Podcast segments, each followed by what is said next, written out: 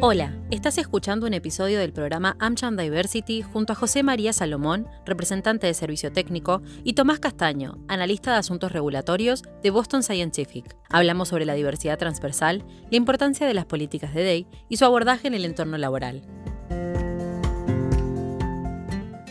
Hola Tomás y José María, un gusto hablar con ustedes y obviamente muchas gracias por su tiempo y de Boston Scientific por acompañarnos en un nuevo podcast de AmCham Diversity. ¿Cómo están? Hola Florencia, muy bien, muchísimas gracias. Gracias a ustedes por el tiempo y por el espacio.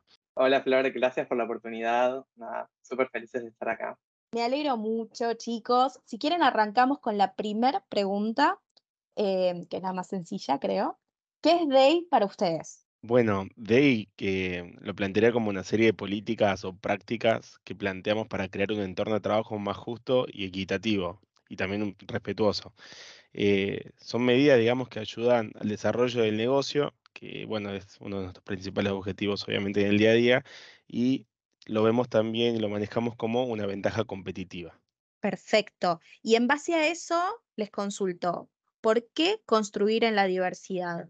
Vamos a hacer como una igualdad acá de si construimos diversidad, si construimos equidad, inclusión, todos estos valores, podemos hacer la igualdad de empleado feliz es igual a mayor productividad, mayor innovación, retención de, esos buenos talentos y un desarrollo, ¿no? Justamente eh, se construye en la diversidad porque, por ejemplo, a mí se me ponen dos empresas, una empresa que construye en la diversidad y una empresa a la que no le interesa construir en la diversidad, en cuál me voy a sentir más cómodo yo o cuál es la que voy a apuntar justamente a la que crea diversidad y a la que me permite, me permite desarrollarme y sentirme cómodo en ese desarrollo, ¿no? En, ese, en esa explotación y encuentro con, con mi potencial. Así que justamente creemos que construir en la diversidad es clave para, para el entorno y el desarrollo empresarial, justamente, bueno, por estas cosas que dije.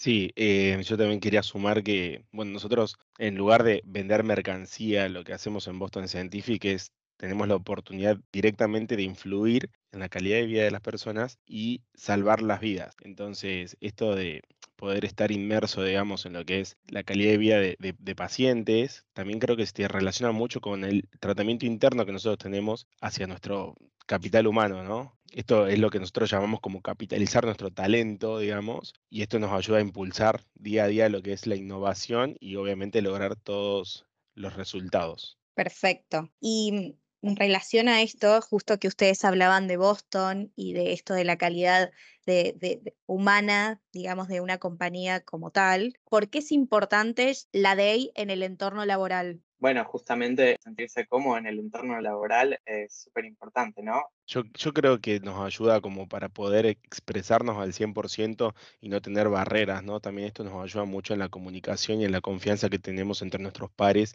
y nuestros líderes para poder sentirnos cómodos y al momento de hablar, opinar, debatir, lo que sea, eh, poder estar confortables con esto.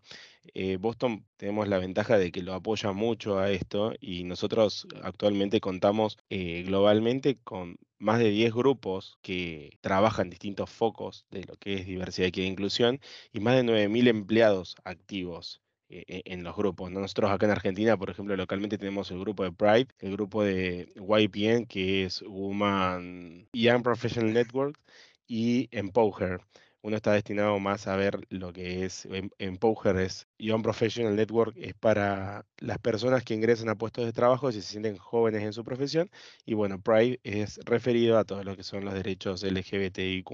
Digo, todos estos programas nos ayudan a ampliar todas las oportunidades de los empleados para que se sientan incluidos, ¿no? Y, este, esta ampliación, por así decirlo, de, de oportunidades, lo que busca también es captar a siempre a mayor cantidad de gente y no excluir a nadie. Impecable. Y en relación a, este mini resumen que hacías de, los de algunos de los programas que tienen ustedes, les consulto cómo abordan estos temas y qué acciones están tomando ustedes al interior de la compañía.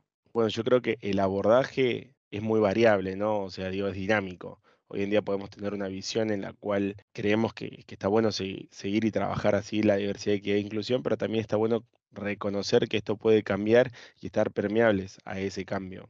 Yo creo que la clave para, el éxito en realidad es tener a todos onboarding de lo mismo, ¿sí? Es decir, que tanto managers como los colaboradores más pequeños e, e individuales puedan estar, eh, digamos, conscientes de cuáles son los valores que se persiguen y que día a día se, se trabaje para eso. Sí, justamente como decía Josema, lo que se necesita es como un esfuerzo más sistemático e iterativo que reconozca cuál es la cultura de la empresa y cuáles son los valores que tiene la empresa, ¿no? De diversidad, equidad e inclusión. Por ejemplo, nuestros puestos directivos, al menos acá en Argentina, están compuestos, te diría, sí, mayoritariamente por mujeres. Entonces, ahí ya tenemos como una pata de, equidad para agregar. Además, por ejemplo, con el tema de diversidad, nosotros lo que estamos a punto de sacar son los baños sin género, en donde cualquiera puede entrar y, que no haya esa distinción de hombre-mujer. Van a poder entrar hombres, mujeres, no binarios, etc. Así que me parece que esas, esos pequeños abordajes que por ahí incomodan al principio, como decíamos, de esta, plantar la semilla, a lo largo del tiempo ya es como que se va a naturalizar y ahí es cuando se hace una recapitulación y se abordarán cosas nuevas, ¿no? Por eso decíamos este dinamismo y cómo muta, cómo muta la cuestión. Súper, chicos. Y mm, a modo de cierre, les quería a ver si ustedes tienen alguna sugerencia o algún mensaje que le puedan dar a una compañía que recién estén incursionando en estos temas. A ver, independientemente del tamaño de la organización de la cual quiera abordar temas referidos a diversidad, equidad e inclusión, yo creo que lo importante es tener en claro cuál es el objetivo, qué se intenta conseguir como organización y convertirse en, defensores de este labor y tener eso como estandarte para trabajarlo en el día a día. Esto un poco referido también a la pregunta anterior, ¿no? Hacer que el líder, manager más superior, digamos, hasta los eslabones más chicos estén todos comprometidos con la causa y yo creo que teniendo en cuenta a dónde se quiere llegar y que todos estén de vuelta en el mismo barco, creo que es mucho más fácil poder lograr los valores que la empresa defiende. Bueno, chicos, muchas gracias por su tiempo. La verdad que me encantó el, podcast y además conocer un poco más del abordaje adentro de Boston Scientific.